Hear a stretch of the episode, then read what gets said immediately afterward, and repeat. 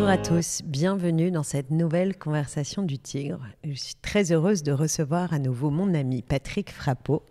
Bonjour. Et aujourd'hui, après vous avoir parlé du Ramayana et de la Bhagavad Gita, on va vous parler de Ganesh. Exactement. Merci Elodie à nouveau de m'inviter dans les conversations du tigre. Et on va parler de Ganesh aujourd'hui, qui a plusieurs noms. On peut l'appeler Ganesha également. Et c'est difficile, je ne sais pas ce que tu en penses, de commencer sans parler de sa naissance. Alors, on peut parler de sa naissance. Alors, pour un petit rappel, on vous a mis un dessin de Ganesh, mais vous le connaissez tous, c'est ce dieu à tête d'éléphant qu'on adore spontanément. Il a ce côté Rubicon, sympathique, euh, protecteur et joyeux. Les enfants l'aiment. Et effectivement, on va commencer tout simplement par raconter l'histoire de sa naissance. On va raconter l'histoire de sa naissance et on va comprendre pourquoi, là on vous a un peu divulgaché, mais on va comprendre pourquoi il a cet aspect-là. Alors il y a très très très très très longtemps, encore plus longtemps que votre esprit peut imaginer, au-delà de notre conception du temps, vivait un couple mythique qui était formé par Shiva, le dieu de la conscience, et Parvati, qui représente l'énergie primordiale. Et ce couple s'aimait, mais à la folie. Hein. Un jour, on vous racontera leur rencontre. Elle est assez, euh, elle est assez épique. Ils s'aimaient à la folie. Shiva avait un petit vice, c'est qu'il était très attiré par la méditation. Et il lui arrivait de s'absenter pendant des dizaines, centaines, milliers d'années pour méditer. Et ce petit attrait à la méditation euh, créait un petit problème pour euh, Parvati parce qu'elle elle, elle nourrissait l'envie et le grand désir d'avoir un enfant. Et Shiva lui disait, oui, oui, mais t'inquiète pas, on va avoir un enfant, on a l'éternité pour avoir un enfant, t'inquiète pas. Et pour Pavarti, c'était un peu long l'éternité. Et encore une fois, Shiva veut aller méditer en haut du mont Kailash et il part. Et Parvati le laisse partir, mais elle est un peu triste. Et puis, comme à son habitude, tous les jours, elle va prendre son bain. Et dans son bain, elle commence à réfléchir et elle se dit, elle se, elle se frotte avec la mousse de son bain, elle se frotte avec la mousse de son bain, et elle se dit, mais je suis l'énergie, je suis l'énergie primordiale, je suis l'énergie toute puissante, et je suis la créatrice. Et je n'ai pas besoin de Shiva pour avoir un enfant. Et en fait, d'une bulle de savon, elle créa son bébé. Et elle fit d'une bulle de savon un bébé. Et ce bébé était le bébé le plus aimé du monde.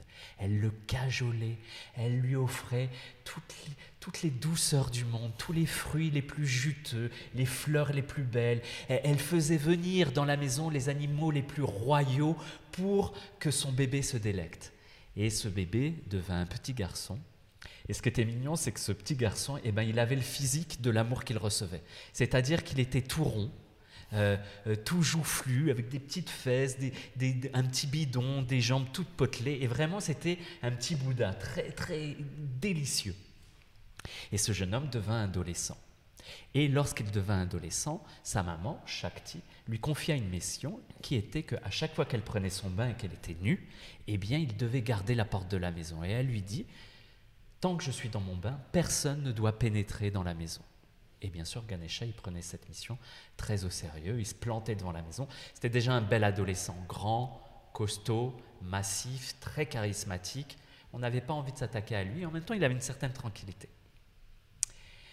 Donc elle prenait son bain et tous les jours, il gardait la porte. Et puis, au bout de quelques milliers d'années, Shiva descendit du mont Kailash descendit de sa méditation après mille et mille et mille années de méditation.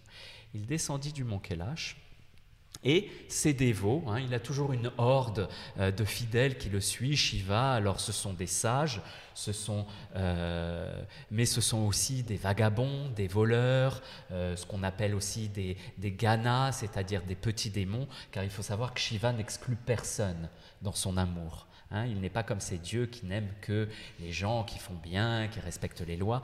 Lui, Shiva, il aime, il, il, il, prend sous son aile aussi bien euh, les vertueux que, euh, que ceux qui sont... Que les hommes de vice. Que les hommes de vice, exactement. Et donc il descend du mont Kailash, suivi de sa horde de, euh, de, fidèles, et puis il rencontre un de ses fils, enfin son premier fils, l'unique fils qu'il a, ce qui est Skanda. Et il faut savoir que Skanda n'est pas le fils de Parvati, c'est le fils d'un premier mariage, dirons-nous.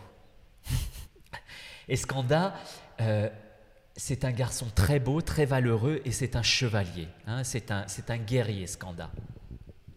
Et donc, euh, ils se rencontrent et puis ils font le chemin ensemble jusqu'à la maison de Parvati, euh, s'échangeant leurs idées sur le monde, les victoires de, Skanda. Et puis, arrivé à, on va dire, 2-3 km de la maison de Parvati, Shiva demande à Skanda d'annoncer sa venue, parce qu'on annonce la venue de Shiva.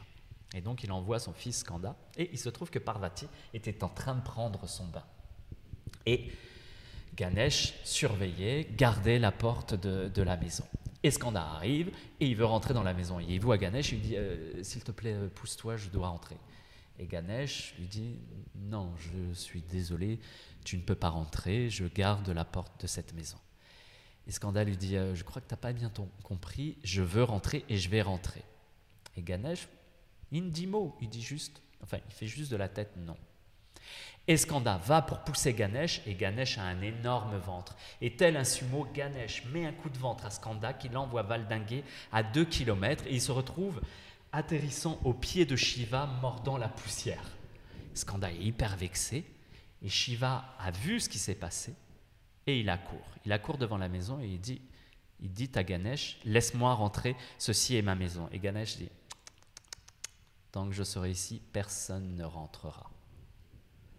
Et Shiva, pris de colère, fit juste une petite pichenette entre ses deux doigts, comme ceci, et il décrocha la tête de Ganesh et la tête du jeune adolescent Valdinga. Et là, la terre se mit à trembler. La terre se mit à trembler, même les dieux entendirent la terre trembler. Et on entendit une fureur sortir de la maison. Et c'était Parvati qui, dans sa chair, avait senti son fils décapité et son fils mort. On parle d'un fils mort. Et là, Parvati sort de la maison en furie. Et elle est tellement en furie que de chaque pore de sa peau sort des petites démones. Hein, c'est son énergie. Chaque pore de sa peau sort des petites démones, et des petites démones en furie, comme des boules de feu, qui se jettent sur tous les fidèles de, de Shiva, et qui se jettent sur Shiva. Et Shiva voit Parvati dans cette telle fureur, et Shiva n'a peur de personne sauf de Parvati, parce qu'il tient son pouvoir de Parvati, de l'énergie de Parvati. De la Shakti. De la Shakti, exactement. Donc il est effrayé par cette fureur.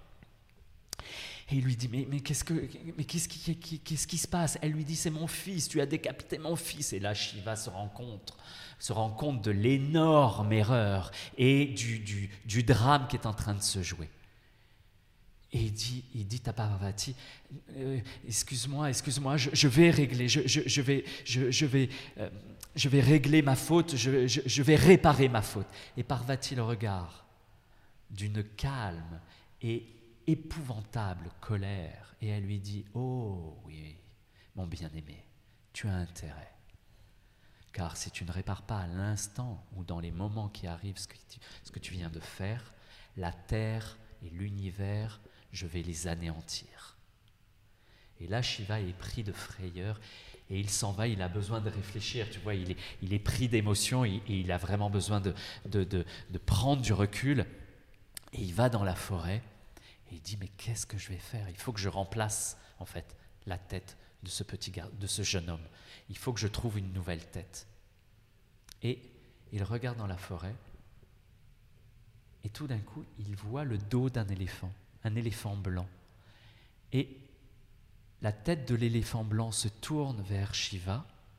Shiva plante ses yeux dans la tête de l'éléphant blanc et l'éléphant blanc sourit. Il sourit jusque-là. Et l'éléphant blanc dit, mais c'est toi Shiva? Et Shiva lui dit oui. Et il dit, mais tu sais que je, je te voue un culte. Je te voue un culte depuis des siècles, depuis des milliers d'années. Car je me rappelle de l'épisode de l'océan cosmique où tu as fait émerger le nectar de l'immortalité qui a sauvé l'univers. Et depuis, je te voue un culte. Et Shiva le remercie. Et l'éléphant blanc lui voit, mais je te vois dans une, une humeur euh, triste. Et l'éléphant blanc, et Shiva lui dit oui. il lui raconte rapidement ce qu'il a fait. Et l'éléphant blanc lui dit, mais que puis-je faire pour toi? Je donnerai ce que tu veux. Et Shiva lui dit, est-ce que je peux prendre ta tête? Et à ce moment-là, l'éléphant blanc se baisse et il offre sa nuque et Shiva arrache la tête de l'éléphant. Il retourne à la maison de Parvati en courant à toute berzingue. Il retourne à la maison de Parvati et il place la tête sur le corps de, du jeune adolescent inerte. Et moins de deux minutes après, on voit les yeux de cette nouvelle tête qui commence à prendre vie. Et là, le corps retrouve euh, sa brillance, euh, sa vie, et les yeux de Ganesh se plongent dans les yeux de Shiva, les yeux de Shiva se plongent dans les yeux de Ganesh. Parvati est témoin de ça, et tout d'un coup, toute la guerre qu'elle avait lancée avec ses démons se ralentit, et tout s'apaise. Et il y a comme un silence dans l'univers entier, et enfin, tout redevient harmonieux. Shiva reconnaît son fils et son fils reconnaît Shiva. Et voilà comment Ganesh, ce joli adolescent, obtint une tête d'éléphant. Alors c'est, c'est une histoire merveilleuse, c'est vraiment les contes épiques indiens comme on les aime. Alors vous avez peut-être entendu d'autres versions de cette histoire. Il y a une version où euh, il envoie un de ses soldats en lui donnant l'ordre de couper la tête du premier animal qu'il croisera dans la forêt. Cet animal était un éléphant. Quelle que soit l'histoire, ce qui est très beau, c'est cette réconciliation de Shiva et Shakti qui gouvernent l'ordre du monde. Qui gouverne l'ordre du monde. Et alors, à partir de ce moment-là, quel rôle va jouer Ganesh dans la mythologie indienne? Alors, il joue un rôle, il est vraiment, il représente le Dieu de l'abondance. Alors, un de ses premiers symboles qui est reconnu par tous, c'est que c'est le Dieu qui écarte les obstacles. C'est le Dieu qui écarte les obstacles, c'est le Dieu qu'on invoque quand on est face à des problèmes, à des obstacles. Et c'est pour ça qu'on dit souvent que c'est le Dieu des voyageurs, le Dieu des entreprises, celui qui, qui aide à prospérer, qui pousse les obstacles. C'est celui à qui on va faire appel, effectivement, quand on lance une entreprise, des études, un voyage, euh, pour avoir le succès, parce que c'est le Dieu qui écarte les obstacles, mais c'est le Dieu de l'abondance, des richesses, c'est le Dieu de la sagesse également. Alors, on y reviendra parce que c'est ce qui explique aujourd'hui le rôle prépondérant qui joue encore maintenant euh, dans la, la, mythologie indienne contemporaine. Mais pour revenir sur la symbolique de Ganesh, donc il a maintenant cette tête d'éléphant et il a ses défenses, dont une qui est cassée. Alors, beaucoup d'histoires racontent que c'est cette défense qui lui a permis de prendre la plume pour écrire le Mahabharata. Mais il y a plusieurs versions sur cette défense cassée. Alors, je pense que euh, ceux qui nous regardent euh, pourront le voir, et puis ceux qui nous écoutent connaissent l'imagerie autour de Ganesh. Oui, exactement. Il a une défense cassée. Donc, comme tu le dis, il y en a qui disent que c'est parce que Vyasa lui a demandé de devenir le scribe du Mahabharata et qu'il a cassé sa défense, trempé dans la pluie, dans l'encre, et euh, comme ça, il a pu écrire euh, sous la dictée de Vyasa le Mahabharata. Une deuxième histoire est que euh, il y avait un démon, encore une fois, un, démon qui s'appelait Gajamukha, et ce démon avait pendant des années et des années euh, euh, fait euh, beaucoup d'austérité, beaucoup d'ascèse, beaucoup de méditation pour obtenir les faveurs de Shiva. Et après des centaines d'années d'ascèse et de méditation, Shiva est venu le voir et lui a dit tu es un grand dévot, tu obtiendras ce que tu veux, que veux-tu? Et il lui demande, une, il lui demande d'avoir des pouvoirs extraordinaires. Ce démon lui demande d'avoir des pouvoirs extraordinaires. Et comme tout bon démon, il va utiliser ses pouvoirs extraordinaires pour soumettre et terrifier les dieux et les humains des trois mondes. Dans la mythologie indienne, il y a trois mondes. Et donc, il assoit son pouvoir sur les dieux et les humains. Et ça dure des centaines et des centaines d'années. Et encore une fois, l'ordre et l'équilibre de l'univers s'en voient euh, euh, ben, menacés. Déséquilibrés. Déséquilibrés, exactement. Et donc, Ganesh en ayant marre de voir euh, ce démon terrifier la terre, les humains et les dieux, il rentra dans une bataille contre euh, ce démon. Et très vite, le démon euh, terrasse Ganesh. Et Ganesh se retrouve sans armes. Alors, dans un élan de désespoir, il casse une de ses défenses et il la lance sur ce démon. Et ce démon, au contact de cette défense, se transforme en petit rat. Et donc c'est assez... Euh, et, et, ce petit rat devint le véhicule de Ganesh, car tous les dieux ont un véhicule. Et donc ce véhicule, qui est, comme, petit euh, rat. qui est comme euh, un véhicule qui est leur monture finalement. Qui est leur monture, exactement. Ça va être le tigre, le taureau. Alors je vais le rapprocher pour ceux qui nous voient. Est-ce qu'on voit ce petit rat qui est en bas à gauche Voilà. Et qui va donc être qui est euh, et qui, la monture de Ganesh. qui est la monture de Ganesh. Et c'est assez intéressant parce que euh, Ganesh a plusieurs noms. Euh, il y a Ganesh, Ganesha, Ganapati, qui veut dire le guide des Ganas, des démons. Et il s'appelle également Gajamukha, donc le même nom que le démon. Gajamukha, ça veut dire tête d'éléphant. Et en fait, ce démon et Ganesh ont le même nom. Et c'est un peu comme s'ils partageaient euh, euh, qu'à l'intérieur de Ganesh, il y avait les deux personnalités, c'est-à-dire le côté obscur et démoniaque du démon et le côté divin et lumineux euh, de Ganesh. Et Ganesh, c'est int- c'est intéressant cette histoire parce que Ganesh, pour mettre, pour dominer euh, sa part d'obscurité, il s'est amputé d'une part de lui-même, sa sa défense, et qui est une part dure, qui est une part très solide, qu'on n'enlève pas si facilement. Il l'a arrachée et il l'a lancé sur le démon, il l'a lancé sur l'aspect négatif et obscur. Et au lieu de tuer son démon, il l'a transformé. Il l'a transformé en véhicule. Et c'est ça qui est intéressant, c'est-à-dire que il a transformé en, véhicule et il a transformé en positivité sa part de négativité. Et le rat, le symbole du rat, c'est l'avidité, euh, c'est euh, euh, la fourberie, la ruse, c'est l'animal qui va manger les réserves des humains, qui va manger les, les plantations des humains, alors que Ganesh, c'est le dieu de l'abondance. Eh bien, il va transformer et il va utiliser ce côté négatif, ce côté... euh, parce que le, le- rat, il se faufile un peu partout. Il se faufile un peu partout. Et il va utiliser le fait que le rat puisse se faufiler un peu partout pour aller sonder l'esprit des hommes. Et pour aller chercher au fin fond de l'esprit des hommes euh, les parcelles de sagesse qu'ils ont. Parce que Ganesh, c'est le dieu de l'abondance, mais c'est le dieu de la sagesse. Et puis c'est le dieu de l'abondance matérielle, mais c'est le dieu de l'abondance spirituelle aussi. Donc il se sert de ce rat pour se faufiler là où lui, il ne peut pas se faufiler.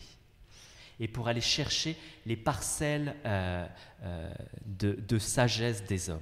Et comme toujours dans les contes indiens, il y a les, les qualités valeureuses, donc là l'abondance, la générosité qui vont supplanter les défauts, les vices euh, qui sont symbolisés ici par le rat. Voilà, il, su- il supplante, mais de, ses- de sa négativité, il s'en sert. Mm. Il ne cherche pas à l'étouffer, il cherche à la maîtriser et à l'utiliser. Donc il la maîtrise et il la conduit. Alors, est-ce qu'il y a d'autres symboles figuratifs dans toute l'iconographie de Ganesh qu'on connaît tous, qu'on a vu, qui peuvent alimenter finalement le mythe autour de Ganesh? Ouais, alors euh, assez. Il a, euh, alors il a quatre mains. Tu veux montrer ça peut-être? Alors, Je te le tiens si tu veux. ah, pardon. Hop, regardez comme on est bien organisé. Donc il a, quatre mains. Alors il a une main qui est levée, ouverte comme ceci, qui est la main de la défense. Il a l'autre main qui est euh, posée comme ceci, qui est la main qui reçoit, la main qui donne, la main de l'abondance. Et il a deux autres mains sur le côté comme ceci, un peu levées qui tiennent un nœud coulissant. Et ce nœud coulissant sert à attraper les âmes pour les ramener dans la bonne direction. Il y a également autour de son ventre, vous avez vu, il a un ventre énorme. Et on dit que dans son ventre euh, réside l'univers. Donc c'est pour ça que ce ventre est aussi grand. Et on dit qu'également dans ce ventre, il y a toutes les énergies primordiales. Et en général, autour de ce ventre, on peut voir soit un serpent, soit un cordon de Brahman qui va cercler ce ventre et qui représente le lien de la connaissance qui garde ces énergies primordiales à leur place. Ah. Et puis, il y a également, dans l'histoire de l'abondance, il y a beaucoup de sucreries. En général, il y a des fruits, des bonbons, euh, euh, des, sucreries, des grenades, euh, tout ce qui donne la joie. Il y a quelque chose de très joyeux dans cette iconographie. Alors, tu parlais d'énergie primordiale. Quel lien on peut faire aujourd'hui entre Ganesh et le yoga Puisque finalement, c'est un, une image qu'on retrouve dans beaucoup d'espaces où on pratique le yoga. Mais pourquoi les yogis se sont appropriés ce dieu? Euh, alors, bien sûr, il y, a, sûrement plusieurs, euh, euh, plusieurs raisons pour lesquelles les yogis se sont appropriés ce Dieu. je crois juste comme ça, c'est la joie qu'il donne. après, de façon un peu plus symbolique, quand je vous ai raconté l'histoire de Parvati et de Shiva, on se rend compte que d'abord Skanda essaye de rentrer dans la maison, il se voit expulsé, que Shiva essaye de rentrer dans la maison, il déclenche la fureur de Parvati. Et pourquoi? Parce que Parvati représente la Kundalini, l'énergie primordiale. Donc cette énergie qui est lovée, hein, on, assume en yoga qu'on a une énergie euh, qui s'appelle la Kundalini, qui serait lovée à la base de la colonne vertébrale et qui, euh, par un certain nombre de pratiques ou par l'éveil tout simplement, s'érigerait vers le haut et rencontrerait la conscience euh, Shiva. Parvati rencontrerait Shiva. Et euh, donc Parvati, dans ce conte, représente cette Kundalini qui est dans sa maison, qui est dans son lieu. Et il y a un gardien qui est Ganesh. Et le symbole est que si vous voulez éveiller l'énergie et que vous y allez trop brutalement, comme Skanda a été. Hein. Skanda, il y est allé. Alors soit vous vous faites éjecter et jamais vous n'aurez accès, quand on parle d'énergie, jamais vous n'aurez accès à cette énergie ou à cet éveil de la sagesse. Ou soit, comme Shiva, vous y allez également avec brutalité. Mais alors là, peut-être vous allez éveiller l'énergie, mais dans quel état? C'est-à-dire que cette énergie ne sera pas du tout canalisée, elle sera euh, de l'ordre de la fureur, de la colère, et elle pourra créer euh, des maladies aussi bien physiques, physiologiques que psychiques. Et donc là où ça nous ramène au yoga, c'est que euh, l'éveil ne s'atteint pas par la brutalité, ne s'atteint pas par la force, ne s'atteint pas par une volonté qui, qui est euh, égotique, mais elle s'atteint par avec le temps, avec la patience. Alors Ganesh représente euh, finalement une porte pour démarrer, pour entrer sur le chemin de la Kundalini et monter, initier l'élévation de la Kundalini. Est-ce que c'est la raison pour laquelle on l'associe souvent au premier chakra, Muladhara chakra, qui est ce, chakra racine, symbolisé par la couleur rouge, et dont on dit que c'est le chakra qui accompagne les sept premières années de la vie oui, alors on dit que c'est le chakra qui, accompagne les sept premières années de la vie, effectivement, parce que euh, c'est pendant les sept premières années de la vie également qu'on forme notre structure, euh, euh, parce qu'il est lié à l'élémentaire. Mmh. Et donc, il est lié aux os et aux muscles. Hein. On associe les os et les muscles à l'élémentaire dans le corps. Et c'est à ce moment-là que ces éléments se constituent euh, chez l'enfant. Et effectivement, il est lié à cet endroit qui est très, euh, notre plancher pelvien, qui est un endroit euh, solide, puissant, d'où la représentation de l'éléphant, et que c'est le gardien de cette porte. C'est la première porte à ouvrir, et c'est le, gardien de cette porte. Euh, donc voilà, entre autres, hein, le, lien avec le yoga, le lien avec l'éveil, c'est pour ça qu'on dit que c'est le, dieu de la sagesse. Et ce qui est intéressant aussi pour, euh, le yoga, et qui, euh, et qui fait vraiment sens, c'est que chez lui, tout est complexe. Il a une tête d'éléphant sur un corps d'homme. il est énorme et il a un véhicule qui est le rat qui est minuscule. Il est vif, intelligent et en même temps son corps évoque euh, la passivité, euh, la lenteur. donc son corps et son être va résoudre tous les problèmes de dualité. Il, il il nous montre que, euh, euh, que nous sommes à son image, euh, que, que nous sommes imparfaits. Que nous sommes imparfaits, mais que nous sommes à son image parce que nous sommes mi-animal, mi-humain. notre nature est mi-corporelle, mi-spirituelle, et que l'aspect extérieur n'a pas énormément d'importance, mais que derrière les apparences de multiples facettes, euh, derrière euh, les apparences de, de, différenciation, en fait, on n'est qu'un. Et c'est un des derniers symboles peut-être aussi, c'est-à-dire que lui représente le macrocosme, l'univers, et le rat représente le microcosme. Et leur alliance, c'est vraiment l'alliance des deux. L'union. L'union. Tout n'est qu'un. Est-ce qu'il y a des, des postures de yoga qui, euh, euh, je pense, euh, Hanuman, par exemple, qui nous rapproche du dieu Hanuman. Chaque, chaque dieu, les sages ont leur posture. Est-ce qu'il y a une, une posture autour de Ganesh, autour de la légende de Ganesh? Alors, il n'y a pas vraiment de posture. Il peut y avoir des groupes de postures où on dit que les postures debout vous relient à l'élémentaire. Mhm. Et là, vous serez plus en lien avec Muladhara, Mulabandha. Et du coup, vous êtes plus en lien avec la symbolique de Ganesh. Euh, par exemple, dans Kalaripayat, il y a une posture de l'éléphant. Donc le Kalaripayat, qui est cet art martial du Kerala, exact. dans lequel on retrouve la, légèreté justement le, et l'ancrage du yoga. Et l'ancrage, hein, qui, est, qui est une posture plutôt accroupie. Donc peut-être que Malasana, euh, je sais qu'en Kundalini, des fois, on a des postures un peu euh, comme ceci qui pourraient rappeler, euh, qui pourraient rappeler, qui pourraient s'apparenter à des postures de Ganesh.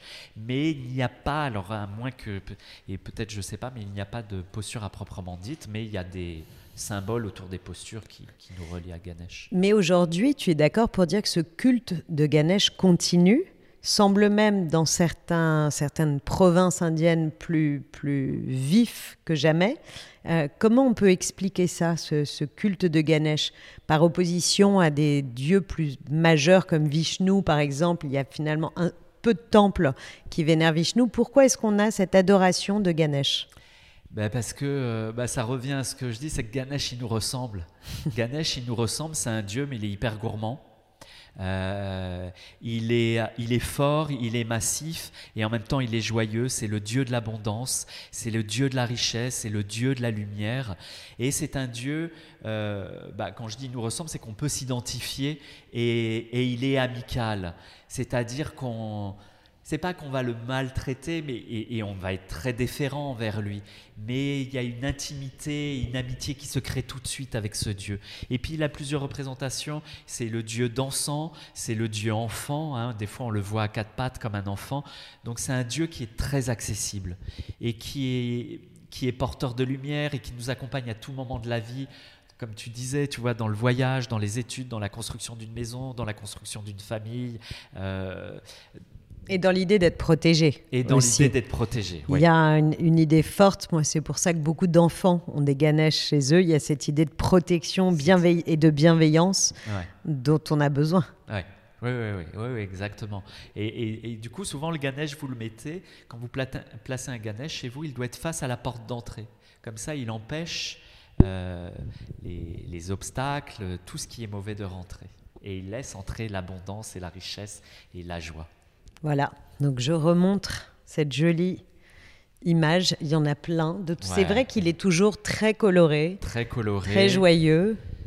Enfant ou adulte. Là, on l'a sous forme de Ganesh dansant, un peu comme euh, dans Shiva, hein, qui, Avec là encore une espèce de légèreté, de légèreté joyeuse malgré ses kilos. Oui, il nous fait penser à comment ça s'appelle ce, dessin animé, les hippopotames. Euh, vous vous rappelez pas euh, ah, je bon, on ne trouve pas, mais je suis sûr que vous.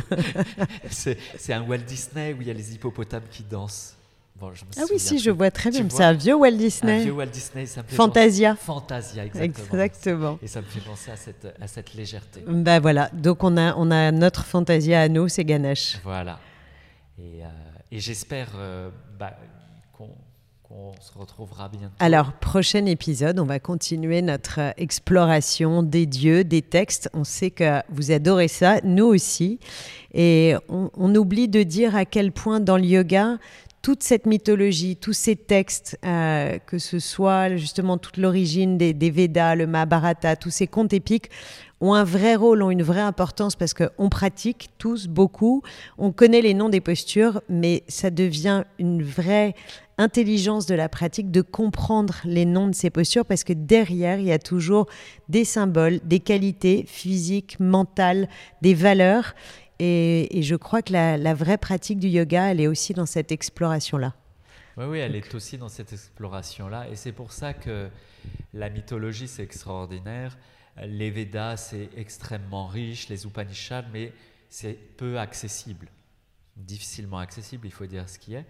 Euh, les mythes sont beaucoup plus accessibles et tout, je ne vais pas dire tout aussi profond, mais profond aussi. Et vraiment dans ce qu'ils dévoilent, dans les valeurs qu'ils dévoilent, dans les chemins qu'ils dévoilent, euh, c'est très inspirant. C'est très inspirant pour sa pratique et pour sa vie. Merci beaucoup d'avoir partagé cette sagesse euh, très joyeuse d'ailleurs avec nous. Et on vous donne rendez-vous pour le prochain rendez-vous, un Dieu, un texte. Euh, voilà, continuez à nous suivre. Merci à tous d'avoir euh, écouté ou regardé cette conversation du tigre. Et n'oubliez pas, continuez à pratiquer et prenez soin de vous.